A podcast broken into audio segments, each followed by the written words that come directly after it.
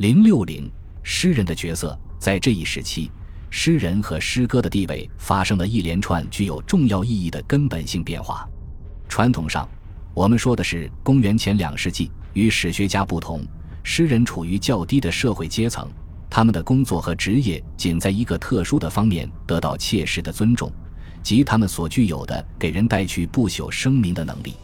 戏剧理所当然地被视为一种娱乐方式，与其他诗人们不同，戏剧作家是有直接收入的。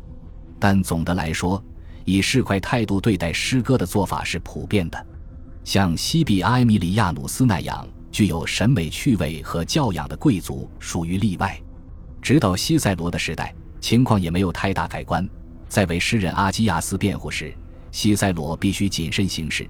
假定他的听众都是抱着市侩的态度去看待这位诗人的，就连西塞罗自己的美学品味也不是毫无保留的。他说：“假如还有来生，他可不愿意再费力去阅读希腊抒情诗人们的作品了。”当罗马上层人士们开始创作诗歌时，我们会觉得他们的态度是半认真的，多少有点屈尊的意思。昆图斯·路塔提乌斯·卡图鲁斯等人在公元前两世纪末随意的写作短诗，说明他们知道希腊前辈的作品可能是通过一些诗集读到的。但至少对于卡图鲁斯而言，他在正经的时候有更重要的事情可做。讽刺诗人卢基里乌斯是个重要的多的人物，他十分富有，出身显贵，足以同那一代中最伟大的人交友或为敌。也足以在他那些出色而流畅的韵文中，对这些伟人以及其他较为卑微的人物评头论足。其观点有时候十分尖刻。在拉丁文学史上，他对讽刺诗题材的发展非常重要，其自信的自传立场同样如此。他对写作事业的重视是与众不同的。然而，我并不认为卢基里乌斯是严肃从事诗人职业的贵族。对他而言，真正重要的是他所说的话，通过把自己的思想隐藏在一大堆泼辣的希腊语标签和常常是口语化的拉丁文词汇中，并把所有这些组合成各种格律，从而创造了一种很有吸引力的发表言论的手段。他所在意的是诗中传达的信息。他是当时社会状况的评论家，而不是艺术家。尽管从艺术家的标准看，他碰巧表现得不错。在对诗人与诗歌态度发生转变的过程中，共和末期所谓的新诗运动非常关键。参与这场运动的诗人有卡图卢斯、卡尔维乌斯、秦纳等人。行省或罗马上层中开始有人极其严肃地从事诗人这一职业。他们至少认为，当一个纯粹的诗人对于地位尊贵的罗马人来说是适宜的。我们知道最多的当然是关于卡图卢斯的情况。在经历了短暂活跃期后，他把自己的全部精力都投入于写诗，还有恋爱。他的诗歌创作职业化思想中最突出的一点是他对亚历山大里亚的职业诗人兼学者卡利马库斯的兴趣和了解。卡图卢斯最著名的成果可能是他的爱情诗、讽刺诗和人身攻击作品，但我们可以说，作为艺术家和新诗派的代表人物。卡图卢斯最具代表性的作品是他那些复杂精巧的长诗，如作品六十四号、六十八号、六十六号。但这些诗篇同样反映了某种风格，这种风格是同对诗歌创作的新兴趣如影随形的。可能这是不可避免的结果。唯美主义，一种为技巧而使用技巧的偏好，这种趋势可能在秦娜那里体现得更为明显。他花九年时间写成了迷你史诗《之米尔纳》，二三十年后，还有人为他撰写了一部学术性的著书。到了我们研究的这个时代，人们对诗歌和诗人的态度终于发生了好转。诗歌创作似乎已成为体面的、适合上层阶级罗马人的正式职业。诗人们放弃了唯美主义的立场，积极融入社会。他们发现并表达自己的责任。或不得不为自己未能承担责任而辩解。简言之，古希腊人对诗歌的看法再度抬头。写诗是重要人物的工作，可以对城邦公民发挥道德教化的作用。下文将简略提及维吉尔和他的诗篇，另一章将对他进行详细讨论。在用哀歌体进行创作的诗人中，提布鲁斯是位骑士。在赫拉斯眼中，他相当富有，虽然不如赫拉斯自己那么有钱。奥维德和普罗佩提乌斯都是骑士，普罗佩提乌斯还是元老的亲戚，执政官的朋友。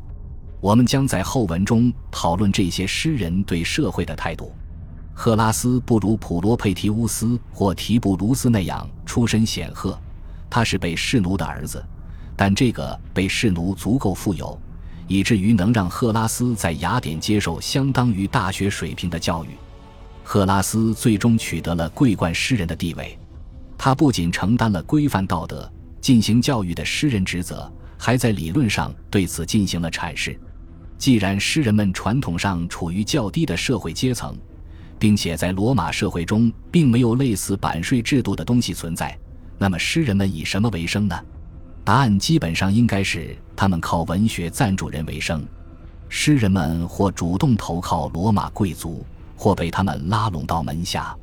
例如，伟大的史诗诗人恩尼乌斯和其他一些诗人得到了富尔马尔库斯·维乌斯·诺比利奥的赞助。我们还可以举出一串诗人的名字，证明他们创作了纪念贵族将领的史诗，并以此维持生计。诗人们进入了广泛的罗马式门客赞助人体系，通过这种体系，头面人物受到伺候、接受教育，并在小事情上得到小人物的帮助。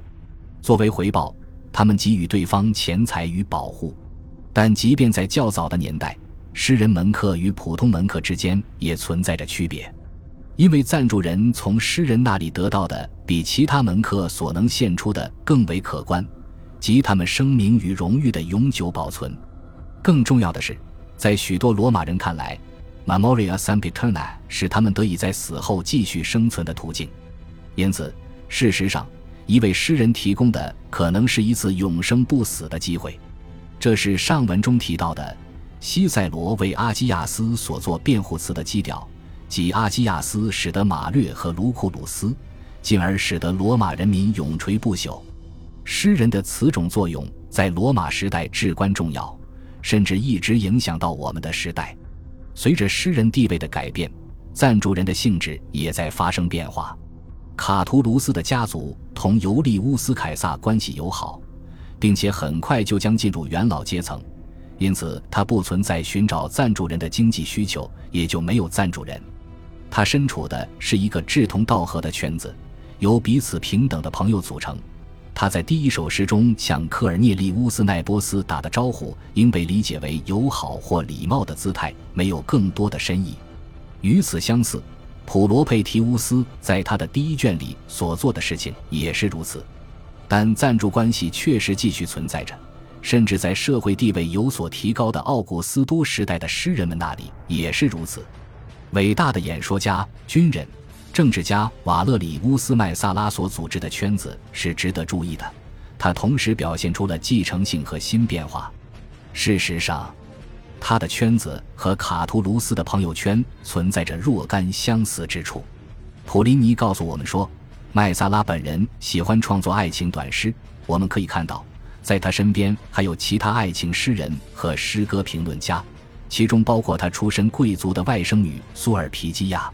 另一方面，如果提布鲁斯作品集中麦萨拉宋词的作者属于这个圈子，并且谈论的就是我们的麦萨拉，那么我们也可以在这里看到门客身份的诗人角色的继承性。门客诗人使伟人得以不朽，但更有趣的当属埃戈体诗人提布鲁斯与麦萨拉之间的关系。尽管提布鲁斯的社会地位远低于显贵的麦萨拉，他也是个骑士，反映了诗人社会地位的变化。但他同麦萨拉间仍保持着传统的门客赞助人关系。他写的一些诗歌虽在技术上不算宋词，但却是赞美麦萨拉及其家族的，并且在其他诗作中也留下了带有歌功颂德意味的痕迹。虽然诗人和诗歌的地位发生了变化，但赞助制度仍然保留了下来。这一现象在麦萨拉的圈子里和其他地方都可以看到。因此，我们要问自己。这个时代和以往的文学赞助在多大程度上是相似的呢？当前制度中的双方都能从制度中得到什么？若干基本要点是可以推断出来的。在其生涯早期受过麦萨拉资助的奥维德提供了很多信息。这些上层阶级的诗人们在经济上不像前辈那样依赖于他人，他们得到的是一位要人的鼓励，有资格同知名诗人群体交往的名分，找到志同道合好友的机会。可能最重要的是能够引起公众的注意。尽管在这一时期，文学在很大程度上已经是阅读性质的了，作品要以文本方式定稿并得到传播，但文学交流的一种原始的。十分重要的模式仍是口头的，即各种形式的朗读、诗人圈子里的私下诵读、半公开或完全公开的背诵。诗人有可能在这个舞台上成名，而如果能够对着一群由一位有影响力的赞助人组织起来的听众背诵诗歌，这种机会对于一个崭露头角的诗人来说是至关重要的。赫拉斯曾对当众背诵诗歌的活动及其声名日盛的现实状况进行过谴责，但他的谴责并未消除这种现象，并且赫拉斯自己也背诵诗歌。而对于赞助者而言，他获得了这种赞助行为所带来的自然满足感，并且也拥有了得到不朽声名的机会。在梅瑟纳斯的圈子里，还发生了其他的事情。在奥古斯都时代的第一阶段。梅瑟纳斯是奥古斯都的代理赞助人，在众诗人和元首之间居中协调。我们可以看到，他的和其他人的圈子存在重要差别。首先，奥古斯都自然希望自己的英雄事迹被保存在一部史诗里，那将是使他不朽的作品。但问题在于，梅塞纳斯赞助的诗人们维吉尔、赫拉斯及后来的普罗佩提乌斯。或多或少的对这种做法心存道德和文学方面的顾虑。性情随和的提布鲁斯可以在他赞美爱情与和平的哀歌体诗作中插入对麦萨拉的颂词，普罗佩提乌斯就不肯这样做，并且很重要的一点是，他并不是一个创作史诗的诗人。赫拉斯和早年的维吉尔也不是，这些人都不是过去的门客型诗人。不能强迫他们去创作不适合自己的题材，但奥古斯都可是有势力的。一边是抱有顾虑的上层阶级诗人，另一边是想获得史诗的元首。这个赞助人该怎么办呢？结果，他运用了外交手腕，一面调和，一面解释，他的诗人们能够一度拥有自由，抵制强加的任务，或以自己的方式完成他们。这在很大程度上要算作梅瑟纳斯的功劳。除了麾下诗人们在道德和艺术原则方面的敏感心理外，梅瑟纳斯的圈子还在其他重要方面与众不同。首先，最明显的一点是资助的规模。这些诗人不是卑微的受救记者，但赫拉斯至少需要钱来维持生计，并且大家都在后三头时期的土地充公事件中损失了财产。梅塞纳斯和奥古斯都赠给赫拉斯与维吉尔的财物相当可观，使得他们能在乡镇舒适地享受生活。其次，要求这些诗人完成的任务不仅仅是使那位最伟大将领的英雄业绩永垂不朽。梅塞纳斯的圈子有些与众不同，这反映了他和奥古斯都后来的代理赞助人的独特之处。奥古斯都事实上是国家的同意语。直接或间接地替他进行赞助，也就等于是替政府进行赞助，并且要承担宣传国家政策和美化国家形象的压力。这个任务可能会不得人心，但也会被视为一种富于挑战性的职责。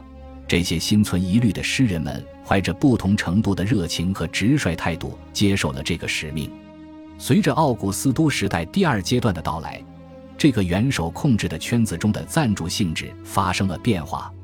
由于无法得知的原因，老于世故的梅瑟纳斯的重要性有所下降，诗人们开始直接得到元首的赞助，于是梅瑟纳斯的控制更为严格，并且逐渐变本加厉。公元前二十年左右的政治生活让我们看到了一位更加自信的独裁统治者，在没有梅塞纳斯居中调解的情况下，诗歌创作必须对他的干预做出回应，例如。颂歌第四卷就是由赫拉斯在不情愿的状态下写成的，其中包含了他在那几年里基本回避的题材——宋词。公民教育家变成了宫廷诗人，不过他有对此予以回击的手段。